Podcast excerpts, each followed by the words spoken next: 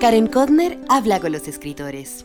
Temas todos, sin límites, sin márgenes. Los libros tienen la palabra, reseñas que te invitan a la lectura.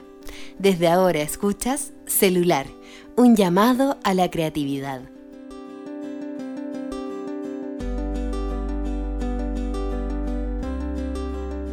Hola, hola, ¿cómo estás? Tanto tiempo.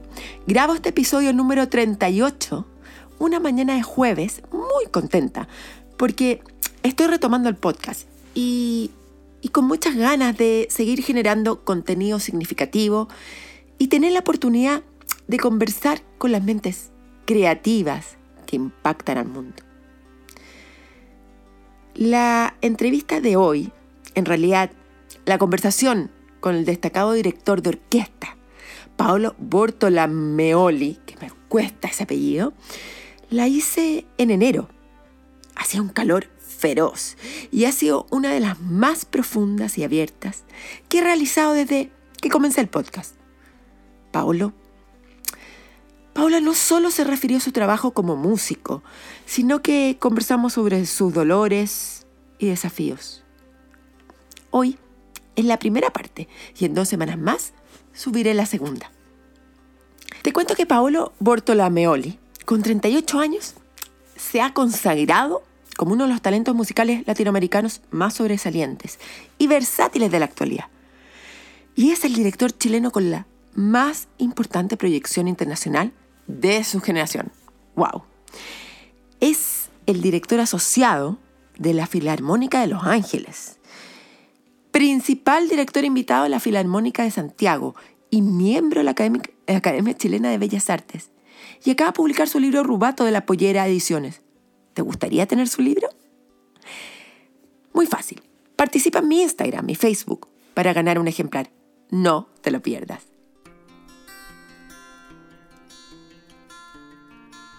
Recuento personal. ¿Por dónde empiezo? A ver, el último episodio hablé de mis 11 sueños para el 2021 y créeme que estoy trabajando para cumplir cada uno.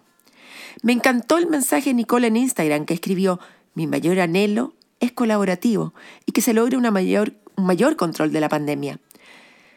Tengo fe en la vacuna. Le respondo a Nicole y a todos. Yo también tengo fe en la vacuna.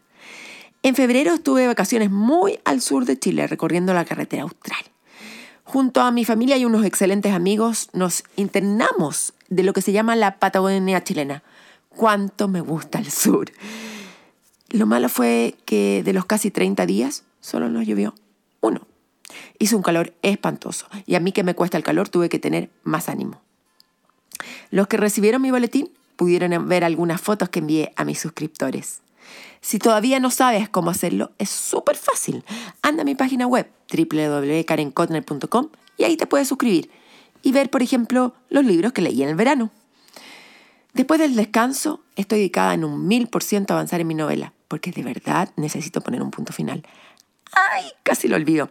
A fin de mes inicio, a fin de mes de este marzo, un taller de lectura que se llama Mamma Mía. ¿Por qué se llama así? Porque el hilo conductor de las lecturas es la relación entre madres e hijos y viceversa. Si quieres más información, la encuentras en mi sitio web. Y como siempre, si quieres leer o revisar la entrevista a Paolo Bortolameoli, encuentras la transcripción en www.karencuadra.com. Ahora te invito a disfrutar de esta gran conversación con este increíble director de orquesta y pianista.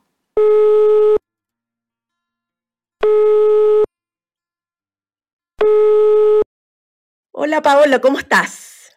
Hola, bien, gracias. Gracias por la invitación. Y gracias a ti por hacerte espacio en tu agenda, porque sé que el domingo partes nuevamente a Los Ángeles, ¿no? A Houston en realidad, a Estados Unidos, pero a Houston. Tengo un concierto en, Houston la próxima semana, em, justamente porque Houston está ubicado en una zona, no, no que no haya sido golpeada, pero de alguna forma en Estados Unidos son las costas, la este y la oeste, las que están más, más eh, golpeadas con el tema de las cuarentenas y de, y de bueno, de, de no tener vida cultural activa. En cambio, en Houston han tratado todavía de, mantener un poco la actividad, con obviamente aforos reducidos y eso, pero la Sinfónica de Houston justamente todavía está con su temporada funcionando. ¿Y qué te estaba interrumpiendo? Porque tengo que decirle a los auditores que hoy día nos escuchan que ha sido muy difícil comunicarnos en términos de palabras con Paolo hoy día porque yo estaba grabando en mi taller donde escribo y la compañía eléctrica decidió hacer un corte a las 11 de la mañana, que era nuestro, nuestra cita, digamos, y no nos podíamos conectar. Después tuve que viajar a mi casa y después no escuchábamos el audio, pero aquí estamos. ¿Qué te interrumpí entre medio antes de las 11 y ahora entre 11 y 12? ¿En qué estaba? Sí. Estaba estudiando en realidad. Estaba aprovechando mi tiempo para estudiar eh, justamente el repertorio que voy a dirigir la próxima semana en Houston, que es una, una sinfonía de Beethoven en la segunda parte, la octava. En la primera es un concierto de cello de, de Joseph Haydn y el estreno allá, por lo menos, de una obra de un compositor chileno, justamente que llevo allá para que, para que conozcan lo que estamos haciendo acá, de Miguel Farías. ¡Wow! ¿Y eso es un hito o no? Sí, por supuesto. O sea, siempre, yo creo que es siempre importante eh, llevar música nueva a donde uno pueda ir de todas maneras, o sea, de alguna forma es una de las como piedras fundamentales, yo creo, de la labor que podemos hacer nosotros los músicos, es mantener siempre vigente el discurso de que esta música que hacemos, la que se llama música clásica, música docta, como quieras llamarla, eh, no es que se haya muerto cuando se murió Beethoven o cuando se murió Mahler, sino que eh, es, un, parte de un proceso histórico vigente, que existen compositores que siguen escribiendo en su propio lenguaje y que de alguna forma eso como que valida un poco el ejercicio de la, de la recreación, en el sentido de que la música queda alojada en una, en, una, en una, partitura, pero mientras no suene, esa música sigue no existiendo. Entonces, la vigencia que puede tener una obra de Miguel Farías, que, la van a escuchar por primera vez el público norteamericano, o la misma octava de Beethoven, va a depender el de, de que una orquesta las toque. Y eso, eso es, un bonito juego, porque uno tiende a pensar de que, claro, los clásicos, los grandes clásicos, los consagrados, son como eternos. Eh, y cómo decirlo, como que siempre van a estar acompañándonos, pero en realidad no es tan así, porque siempre va a depender de que suene, de que haya una orquesta que los toque. Y en ese sentido, van a la par un poco como con, con el lenguaje contemporáneo. Y en, y en eso yo creo que es muy bonito poder llevarle a la gente música nueva. En ese sentido es interesante porque pensemos en el objeto libro, que yo sé que tú te gusta leer y te gusta escribir. El libro como tal existe en la medida que también el escritor lo, lo escribe, valga la redundancia. Tenemos el objeto, hoy en día también lo tenemos en otros dos formatos, que es el audio, el audio y el electrónico. Pero se dice que un libro no está vivo o no cobra vida hasta que alguien tiene un lector. En ese sentido, ¿la música también se muere? O sea, la música no solamente no se muere, sino que no vive si es que no suena. Eh, es aún más dramático, digamos, porque la, eh, la tinta impresa es una mera ilusión del objeto en el sentido de que son coordenadas. No, no, no, es, no es el fenómeno acústico per se la tinta. Entonces es aún más alejado de, su materialización ideal que el libro. Porque claro, efectivamente el libro desde un punto de vista poético, si, alguien no lo lee, ese libro no, vive, no respira, porque no está siendo leído, pero la palabra misma sigue estando ahí. O sea, de alguna forma depende un poco de, ese motor de, la recreación de la imaginación del lector, ¿no? Pero en el caso de la música hay hay pasos anteriores, porque no solamente la imaginación del auditor, sino que está la factura del intérprete. Se necesita de alguien que agarre esa partitura y con un instrumento la haga sonar. Y es absolutamente, eh, eh, es, del instante, o sea, ese sonido que suena dejó de sonar ya, está sonando el que sigue. Y en ese momento entonces es como una especie de, juego del tiempo de que esa obra, ponte la, la misma octava de Beethoven que le estoy diciendo, la mayoría de la gente puede conocer esa sinfonía, pero esa sinfonía sigue estando como en la, en la memoria. Solamente existe cuando se toca. Y aún yo que la estoy estudiando en mi cabeza en un proceso como de anticipación intelectual, sensorial, tampoco va a ser hasta que no me pare al frente de la Orquesta de Houston a ensayarla y después a, tocársela al público. Entonces, es un fenómeno muy hermoso esta cosa como de, que la música efectivamente existe en el mundo de las ideas y, y en el mundo real existe solo en el instante. Paula, para que los que nos escuchan, y esto ya es algo mío, personal, cuando hablo de conocer mentes creativas, siempre me he preguntado cómo funciona una mente creativa un director. Como muchos de los que nos están escuchando, em, cuesta entender cuál es el rol de un director de orquesta. rol que yo realmente entendí a cabalidad, creo, o por decirlo mejor, gracias al libro que tú escribiste, que se agradece mucho, que acá lo tengo. Y para que lo veas, lo tengo como banderitas, entero, me lo leí por completo. Hay unas partes que me salté porque me superó, digamos, en términos, esta es la primera vez que leo algo tan, tan vinculado con la música. Y como una inexperta, creo que perdí la virginidad en algo que tú dices muy interesante, que tú también lo contaste en el podcast Aprender de Grandes. No sé si te recuerdas ese podcast, fueron tres capítulos muy buenos. Yo te diría que todo lo que te he escuchado, eh, esa fue una entrevista que me, me aclaró muchas cosas. Pero lo que quiero decirte es que entendí cuál es el rol del director. Entendí el que tú dices que es un comunicador, un líder, inspira. Todo esto tú lo encuentras en la página 283 de tu libro y también en este podcast. y que hay un montón de cosas. Obviamente yo me imagino que el director es alguien que tiene que ser una, es una figura central de una orquesta.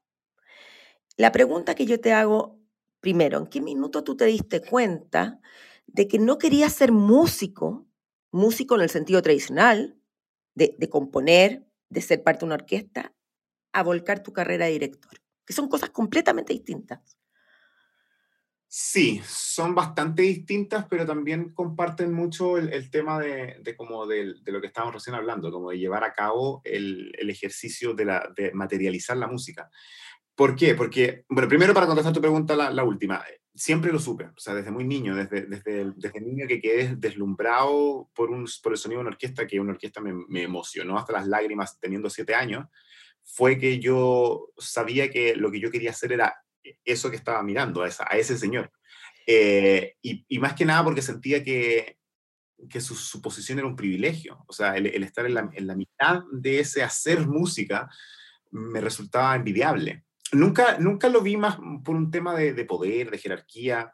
Después como que fui, claro, aprendiendo un poco de la historia, los, los grandes directores de orquesta, los primeros, en la primera mitad del siglo XX, muy lleno de como de, de, de perfiles muy dictatoriales, un Toscanini, un Karajan, qué sé yo, que también se entiende un poco por el contexto, pero después va mutando. Pero toda, toda esa cosa así como de, de la figura eh, del director de orquesta, así como mirado hacia arriba, nunca me, me, llamó mucho la atención, la verdad. Lo mío era más que nada una, una sana envidia de poder estar al, eh, en la mitad de eso, o sea, estar ahí en el podio, siendo que era como geográficamente un, un privilegio, un placer poder estar comunicándote con, con todos los músicos haciendo esa música maravillosa. Después fui entendiendo a medida que fui creciendo también que, claro, que de las cosas más eh, básicas que se requieren de un director de orquesta es, es, mucho conocimiento de la partitura, mucho conocimiento del contexto, de, de, historia, de estética, qué sé yo, de, bueno, de todas las disciplinas de la música, por supuesto, porque a la hora de la hora tú tienes que ser capaz por lo menos de, de tener una respuesta plausible a, a, a, las preguntas que vayan surgiendo. No necesariamente tienes que tener todas las respuestas, porque por supuesto que puede pasar que no. Yo en muchos ensayos en mi vida me ha tocado decir, no lo sé, pero mañana le traigo una respuesta. Creo que también es, es, es importante estar con esa como, como los pies puestos en la, en la, tierra. Pero por supuesto que, claro, son tantas las decisiones que se van tomando en el momento que tienes que tener como una visión muy integral del proceso creativo anterior, o sea, lo del compositor, y también de cómo se gesta esta cosa de llevar algo a cabo en el, en el escenario. Has nombrado varias veces estudiar. Veo que eres un hombre que estudia. Me gusta mucho estudiar, sí.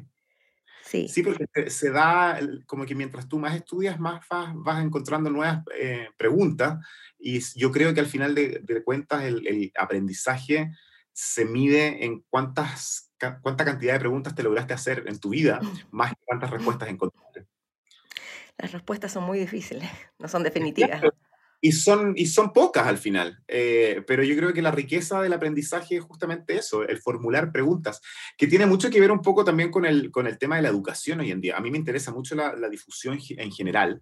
Eh, escribí el libro para todo el mundo, o sea, bueno, está dedicado a mi hijo, por supuesto, te habrás dado cuenta que está siempre el, el hilo conductor en una carta a mi hijo, pero, pero está justamente eh, pensado en que lo pueda leer todo el mundo, no, no es una cosa así como yo. de niño.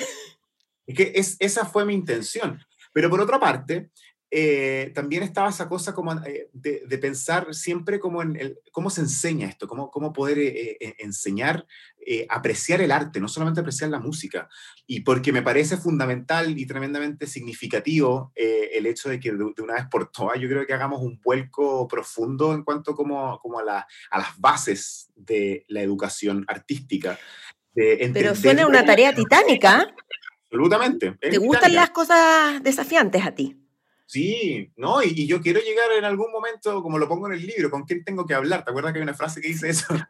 Así como que, como que de verdad me lo imagino, teniendo unas conversaciones con, con el Ministerio de Educación, el Ministerio de Cultura, un poco diciendo, ya, pues basta, basta de no entender. ¿La has tenido? Todavía, no ha pasado. Pero Quizás que ahora sea, te van a escuchar, vamos a hacer que cuando parezca esto en marzo, lo mandamos y decimos, escúchenme, escuchen a Pablo. ahí, ahí tengamos una reunión. Eh, porque, pero, rescatando un poco lo, lo, que es la dirección, bueno, si me fuera a la página 283, pero aquí hay que ser comunicador, líder, inspiración, planificar, ser el embajador de una orquesta. ¿En cuál de todos estos atributos crees que se te da naturalmente la fortaleza? ¿Y en cuál sientes que eres deficiente como director de orquesta? Que te cuesta más. No eficiente, pero que ahí está tu gran desafío para hacer? ¿O todas se te dan fácilmente estas características? No, estoy pensando en, una respuesta como llevaba la experiencia. La verdad es que yo siempre me he sentido muy cómodo dirigiendo. O sea, por ejemplo, yo soy pianista, estudié piano en la Universidad Católica, me titulé como pianista, siempre en la búsqueda de como de, de hacerme de, de, herramientas musicales, como yo digo, de haber hecho música con los dedos. Me parece muy importante eso, porque llegar y pararse en un podio a hablarle a músicos que sí están tocando con sus dedos y no haber pasado por ese proceso me parece un, poco irresponsable e insuficiente. Entonces, para mí era muy importante ser músico de dedos, como digo. Eh, pero nunca me sentí tan cómodo. O sea, yo amo el piano, me gusta la, literatura pianística, pero nunca me sentí tan cómodo como cuando ya empecé a ensayar con una orquesta. Como que ahí se me, se me dio muy eh, naturalmente esta cosa como de, la comunicación y, de conseguir como resultado. Y ahí fue eh, fui entendiendo justamente que esta cosa tiene mucho que ver con tus habilidades de comunicación. O sea, es, es, es principalmente eso, porque hay, muchas, hay mucha gente muy bien preparada muy, muy instruida, pero que no necesariamente tiene la habilidad de conseguir un resultado porque no encontró la forma de comunicar ese conocimiento. Eh, y eso al, final de cuentas es una cosa que para mí ha sido muy difícil de entender cómo funciona para poder también cómo enseñarla, porque me gusta enseñar también cuando, cuando he tenido la oportunidad de hacer masterclasses. Eh, y claro, trato de, volcar todo lo que he aprendido a través de la experiencia, eh, pero claro, es difícil encontrar como el qué es eso que te hace conectar con tu audiencia, digamos, que, de alguna forma es la orquesta y también tu público, que haga que todo ese traspaso de conocimiento, estudio, eh, perfeccionamiento finalmente tenga buen puerto. Entonces, eso ha sido para mí un, tema todavía de investigación. Ahora, en cuanto como a los desafíos permanentes, yo sigo pensando, y lo pienso a diario, el desafío permanente es seguir cautivando al público, es seguir como enganchando, jamás rendirse, jamás darse por satisfecho con que el público cautivo, al que uno le dice, te va a seguir acompañando, porque obvio, eso siempre va a ser así, al que ya le gusta la música le va a gustar por siempre, pero mi desafío permanente es cómo seguimos llenando teatros, cómo seguimos despertando la curiosidad en niños, cómo llevamos esto a todos los lugares, cómo hacemos que en, no en tantos años más, ojalá, nunca más se escuche, no, pero es que la música clásica es elitista, porque todo el mundo ha escuchado esa frase.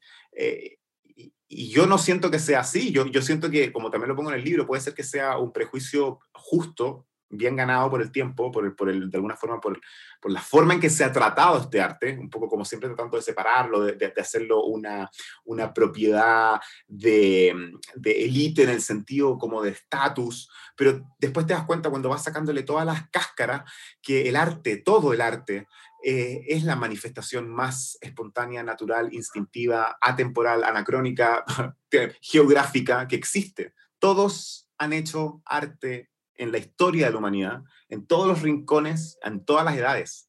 Entonces, para mí la cruzada más importante de esta vida es llegar con ese mensaje y, dejar de un poco de lado de que se tienen que separar en distintas categorías las manifestaciones artísticas cuando finalmente se trata de algo tan genuino como, como ser ser humano. ¿Qué significa yo, qué significa ser director asociado de la Orquesta Sinfónica Los Ángeles? ¿Cuál es la diferencia entre un director y un director asociado? El director asociado es un cargo un poco como de confianza tanto de la orquesta como de su director principal artístico, en este caso Gustavo Dudamel. Eh, obviamente el director principal, el, director titular es el jefe el, de, la orquesta, o sea, es el que, el que tiene todos los conciertos, es la cara visible, es el, es el gran líder, es, finalmente el, capo, digamos, de esa jerarquía. Eh, en este caso, en el caso de la Filarmónica de Los Ángeles, es Gustavo Dudamel, que mm, es una estrella realmente a, nivel mundial, eh, pero el cargo de director asociado viene a ser como, claro, como una mano derecha de él. Entonces, es, es un cargo bastante importante. Eh, ¿En qué se mide? En que en distintas cosas. Por ejemplo, en, las giras que hace una orquesta tan grande como la Filarmónica de Los Ángeles, que hacen por lo menos dos giras al año, siempre van el director titular y el director eh, asociado. Eso vale decir que yo me tengo que saber exactamente el mismo repertorio que Gustavo, si pasa algo dirijo yo, que si hay eh, programas fuera de temporada los dirijo yo, que hay ciertos ensayos que tengo que preparar yo, cuando hay programas en la temporada que también que son muy, son muy grandes y, y se van como topando en cuanto a preparación con la, con la con lo orgánico de la temporada, que va semana a semana con un programa nuevo, yo soy el que está preparando ese otro proyecto y después Gustavo viene y lo, y lo toma al final. Y por supuesto, bueno, también está lleno de, programas que, que, son míos, o sea, tanto en el verano, música contemporánea, en la misma temporada conciertos. Entonces, igual es, es bastante activo artísticamente. ¿Cuál es la diferencia de, del público norteamericano en Los Ángeles con un público chileno en el Teatro Municipal de Santiago? Mira, yo te diría que la principal diferencia o donde hacer el hincapié en esa pregunta no tiene tanto que ver con Estados Unidos-Chile, sino que con Los Ángeles. Los Ángeles es particularmente una audiencia que a mí me gusta mucho, que la encuentro que es una audiencia ideal.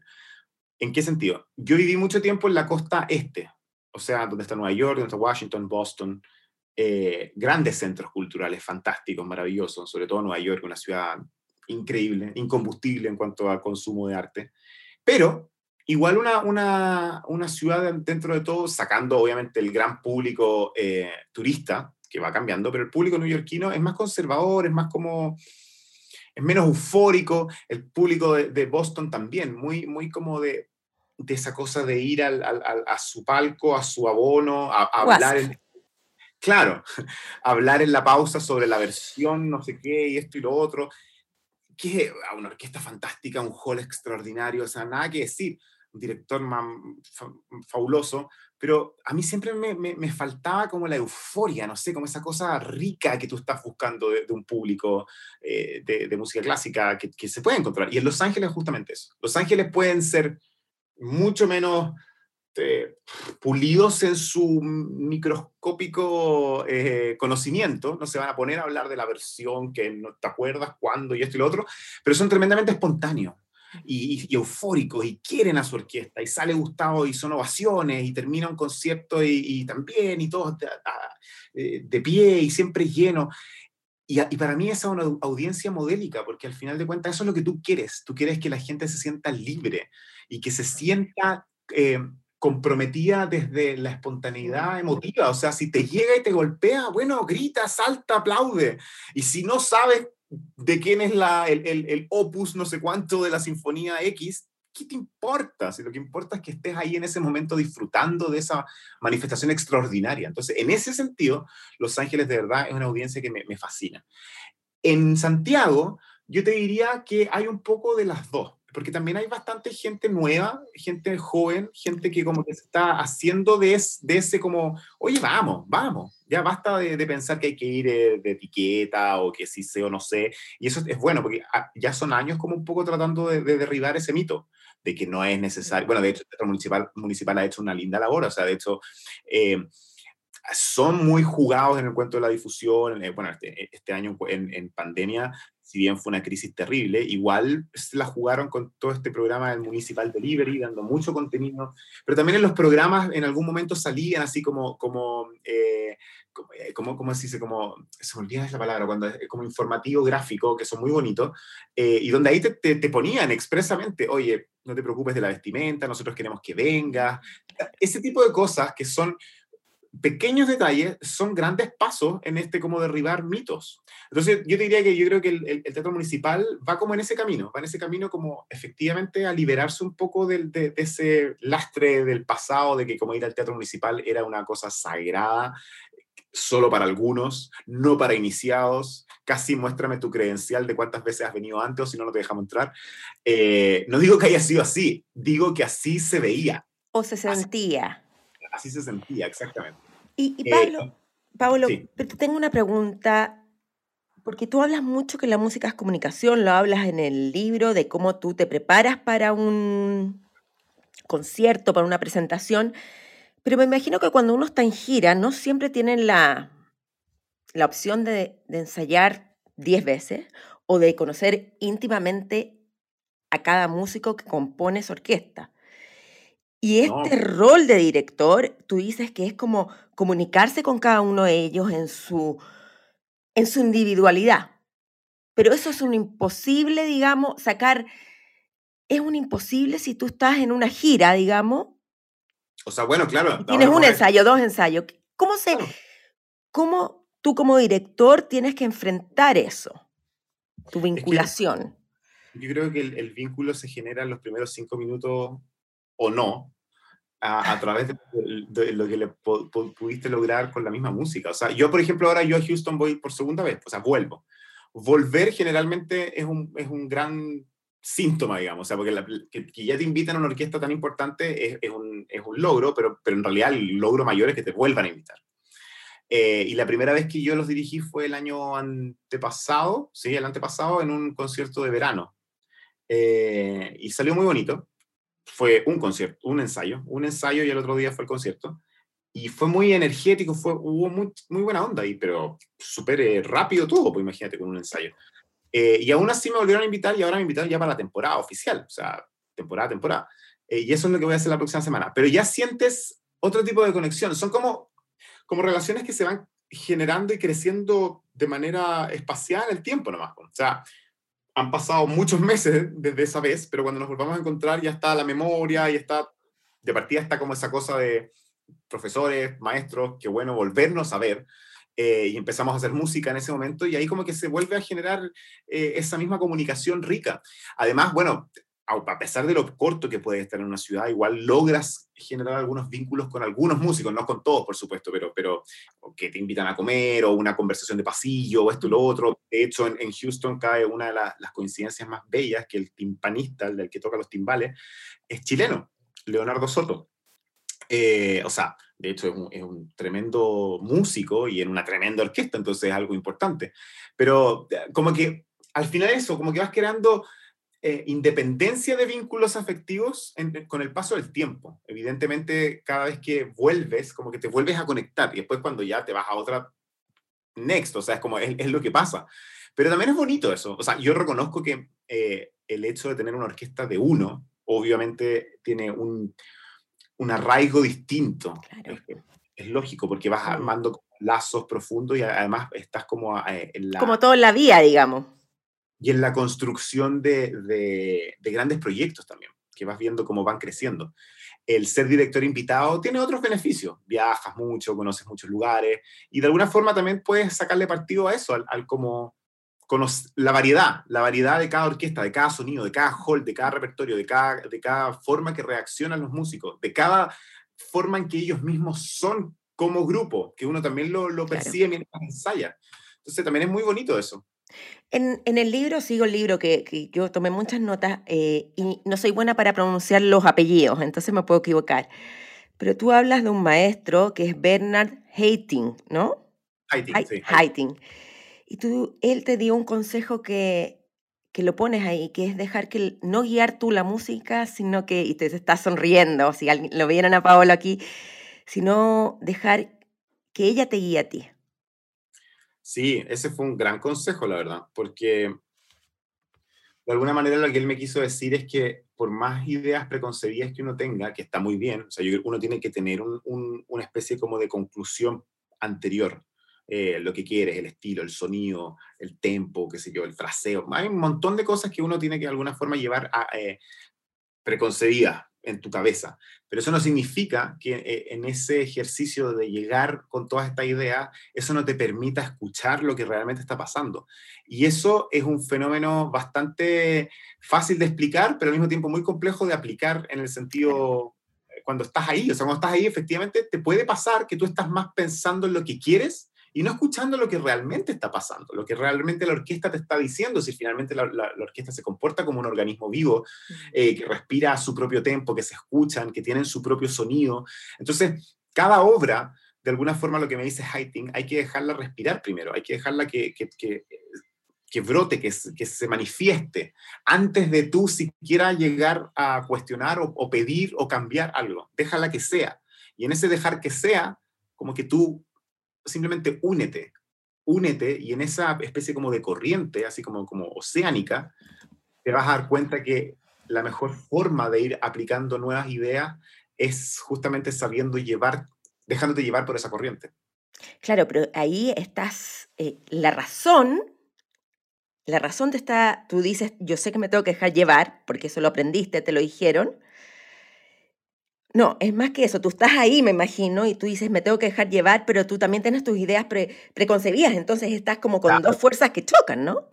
Claro, y ahí está yo creo que el, aprendizaje eterno, que es como que esas dos fuerzas que chocan, como lo he dicho en otros momentos, logren bailar sin pisarse los pies.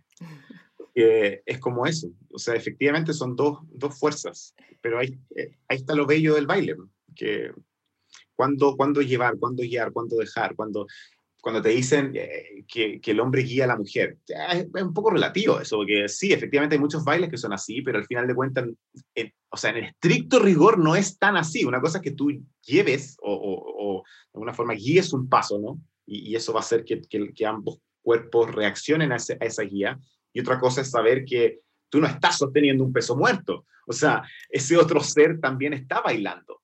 Entonces, guiar no significa dominar, es simplemente guiar para llevar y el llevar es como únete. En esto que es interesante que nombres a las mujeres, estuve, me, la verdad es que se me ocurrió ahora, venía manejando desde el taller acá y dije, ¿existen mujeres directoras de primer nivel? Sí, hoy, hoy en día de hecho hay muchas. Hay muchas directoras eh, en todas partes del mundo en realidad. bueno, en Chile de hecho tenemos a Alejandra. Que siempre me, me ha tocado a mí hombres, entonces es algo que no he tenido el honor, digamos.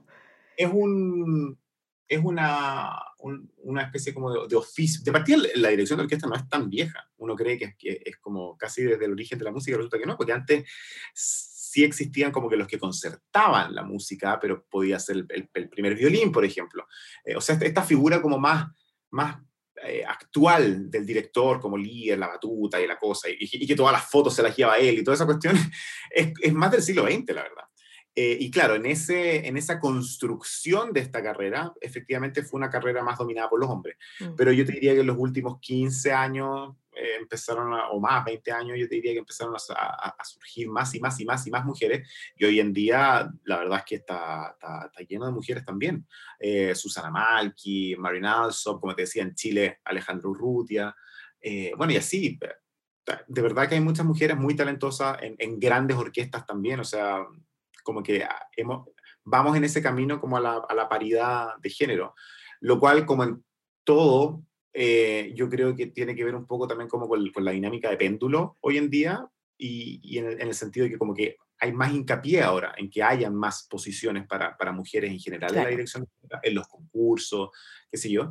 Pero a la larga va a decantar en lo que yo creo que todos esperamos, que al final de cuentas también eso no importe, sino que lo que importe es el talento, el, músico, el músico eh, sin género, digamos.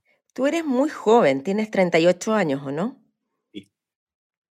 Eso también debe ser... Eh, yo me imagino que los directores de orquestas, como todos, tú los llamas maestros, entonces a medida que se van envejeciendo es mejor en cierto sentido, quizás. Son, son más eminencia. ¿Cómo, ¿Cómo se vincula uno con la edad y la carrera en esto? Porque tú te das cuenta que en el mundo empresarial quizás que el pic de la carrera justamente entre los 30, los 45, los 50 ya cuesta más que te valoren tanto, digamos. Te empiezan a dejar por esto, toda esta gente joven. ¿Cómo funciona esto en el mundo de la música? También es una respuesta que yo creo que ha ido mutando con el tiempo. Eh, hace, qué sé yo, 40 años atrás, eh, los directores jóvenes eran, eran muy pocos. Mm. En el sentido, no tanto de que no hubiesen, porque si tú lo piensas, es una cuestión, es una cuestión de matemática, o sea, los directores viejos también fueron jóvenes.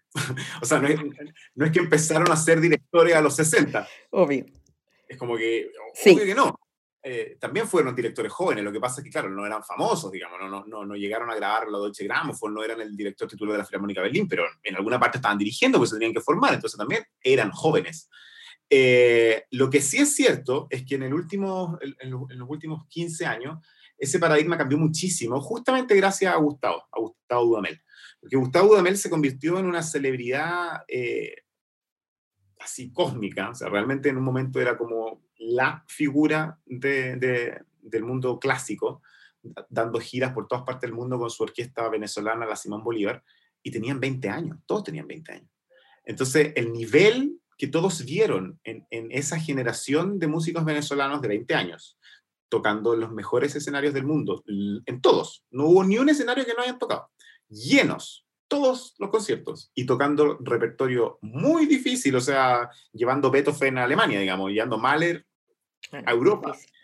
Eh, claro, o sea, muy, muy demandante y alabado por la crítica, por todo el mundo, por el, impresionante nivel que alcanzaron en toda esa gira, hizo que de alguna forma como que el, el mundo completo de la música clásica dijera, que, de, dónde, ¿de dónde? O sea, ¿de dónde aparecieron este, este, este grupo de, de, talento, que, ¿qué, ¿qué, están haciendo en Venezuela? ¿Qué está pasando allá? Y todo el mundo se puso a, a, mirar lo que estaba pasando allá y los grandes directores de orquesta del momento, Claudio Abado, Simon Rattle, todos quedaron mm. enamorados, pero fanatizados con, con el sistema que se le llama lo de Venezuela. Fueron a Venezuela a dirigir. Mm, fue una locura, fue realmente un, un, una época dorada. Y eso hizo que cambiara también mucho el paradigma de, de la juventud y de Latinoamérica. Porque desde ese momento, como que el mundo en general puso mucho ojo en el talento latinoamericano y abrió muchísimas puertas a los músicos jóvenes, porque, porque había quedado como establecido el parámetro de que en realidad la edad no tenía nada que ver, que sí podía existir un director de orquesta dirigiendo Mahler en, en la Filarmonía de Berlín y tuviera 21 años. Pablo, ¿y tu relación con Venezuela ha sido estrecha? Sí, muy, y muy linda. ¿Y sigue siendo estrecha o, por la situación política? ¿Tú has visto algún cambio en los últimos años? Porque es interesante tu visión, ¿ah? Se ha complejizado mucho por la cosa política, por supuesto, eh, pero, pero las ganas de tocar, el, talento, el espíritu sigue, sigue estando ahí. O sea, yo la última vez que fui a Venezuela fue el 2019, eh, sí, fue el 2019, que fui dos veces ese año. En tu Instagram te lo preguntan mucho. ¿Cuándo vienes? Te ponen. Y, yo feliz, me, me, encanta ir a Venezuela, de verdad, me, me, fascina, porque el, cómo se respira la música en ese país es una cosa que hay que vivirla en, en, en, primera persona, es muy única. Es una cosa como muy, es como un fenómeno muy inexplicable de cómo pudo haber llegado un, un país envuelto en toda una situación política muy compleja desde hace tantos años, haber cautivado la imaginación de tanta juventud y que hayan miles y miles y miles de niños que tocan violín, que tocan cello, que tocan y que tocan bien, más encima, o sea, que no es una cuestión así como a, a, media, así que realmente son tremendamente talentosos. Cuando tú vas a los núcleos, que se les llama como a, a las sedes donde se imparte las clases, eh, es que es un desborde de talento y de ganas y de, y de disciplina y de rigor y de pero de ganas sobre todo de ganas una cuestión de que no quieren parar de tocar o sea yo los ensayos con la Simón Bolívar bueno la Simón Bolívar es como la gran orquesta que existe pues es la que la que hacía giras por todo el mundo con Gustavo hace unos años atrás o sea, los ensayos son de una energía, de una felicidad, y de verdad que cuando toca la hora de la pausa casi que te piden, no, sigamos tocando. O sea, es, es una cosa brutal eh, cómo se desviven por la música. Y en ese sentido, este año ¿Cuántas veces has tocado con público? O sea, has dirigido con público. El 2020. El, 2000, perdón, el año pasado, digamos. El 2020 alcancé enero, febrero y marzo. Eso, eso fue todo. después de ahí para adelante nada. Sí, de hecho, por eso que ahora el, el hecho de que vaya a viajar a Houston en dos días más eh, es como de las cosas más esperadas que han ocurrido, porque llevo 11 meses sin... ¿Lo echas de menos? Mucho, mucho, mucho, mucho. Bueno, de hecho yo creo que una, una de las razones por las que escribí el libro fue también un poco eso, como la, la búsqueda de, de, válvulas de escape, así como, como dónde vuelco toda esta, esta abstinencia artística. Eh, porque el, el, hecho de no poder estar con los músicos, de no estar arriba en un escenario, de no estar con el público, de no estar haciendo música, eh, es como que te, te duele la piel, o sea, de verdad, una sensación como, ah, de, de una, de, eso, abstinencia, es, es, es, muy... ¿El libro fuerte. tú lo escribiste solo o alguien te ayudó? Está muy bien escrito. Solito, solito. Solito, solito. Sí, sí, está muy bien escrito, está muy bien estructurado, es una, es una prosa amena, que se agradece, es mucho contenido, es mucho contenido. y, y, es raro... que decir. ¿Ah? Tenía muchas cosas que decir. Sí, ¿tomas nota de tus pensamientos? ¿Llevas alguna bitácora, algo? O... Mira, sí, o sea, mira, el proceso fue así. Yo hace, hace cuando me fui a estudiar a Estados Unidos, eh, mientras estudiaba allá en, en Yale, me, me, hice una carpeta en mi computador, que fue, que fue pasando esa carpeta, de los tres computadores que tenía en este, en este, tiempo, siempre iba cambiando la carpeta, que era la carpeta que se llamaba libro. La carpeta se llamaba libro. Eh, y ahí en esa carpeta lo que iba poniendo era de todo, desde artículos que me interesaban, desde momentos que me ponía a escribir cosas, ideas, pensamientos, eh, de repente solamente punteos de, de, cosas clave, y ahí la iba alojando, alojando, alojando, alojando un montón. Ya pasó el tiempo porque siempre pensé que iba a escribir un libro, pero no tenía muy bien claro de qué. Sí sabía más o menos de lo que quería hablar, como de los temas musicales que quería hablar. Después, por otra parte, fui creciendo yo como en experiencia de comunicador eh, en cuanto a, todos los proyectos que he hecho de, un poco como de acercamiento de, del arte, como Ponle Pausa, que es este proyecto que se hizo con Corparte hace unos años atrás y se dio por 3C. Después hice mi TED Talk en Nueva York. Después he tenido series de intervenciones en distintas charlas eh, los podcasts, como tú mencionaste ahora, el aprender de grandes, qué sé yo. Entonces, como que hay muchos, muchos temas que yo te diría que en un espacio de unos 5 o 6 años he ido madurando mucho de, de, tanto hablarlo y siempre como claro. dando un enfoque nuevo, un, qué sé yo. Después se me fueron cruzando por delante muchos libros, muchos documentales de temas que siempre me han interesado, como la neurociencia y, y cosas que, que, tienen relación como para explicar cómo funciona todo este cuento. Entonces, cuando finalmente me, me siento en mayo, porque esto fue en mayo de este, del, del 2020, y digo, ¿sabes qué? Voy a escribir el libro. Eh, había mucho ya rumiado en la cabeza, de, muchos años de, tener como claras ideas de para dónde iba esto. Si lo que me faltaba era, ¿cómo lo cuento? Y ahí fue cuando se me cruzó, bueno, por razones muy íntimas y personales, que yo me, me, me separé hace un mes, hace un año y medio, eh, y yo me quedé con mi hijo, nosotros vivimos los dos solos, eh, y en esa como intimidad de estar los 24/7 los dos, eh, más encima en una situación tan compleja de, de no poder... Tan salir. de útero al final. Exacto. No poder viajar, todo eso fue como, pucha, esto evidentemente es un momento de, de padre e hijo.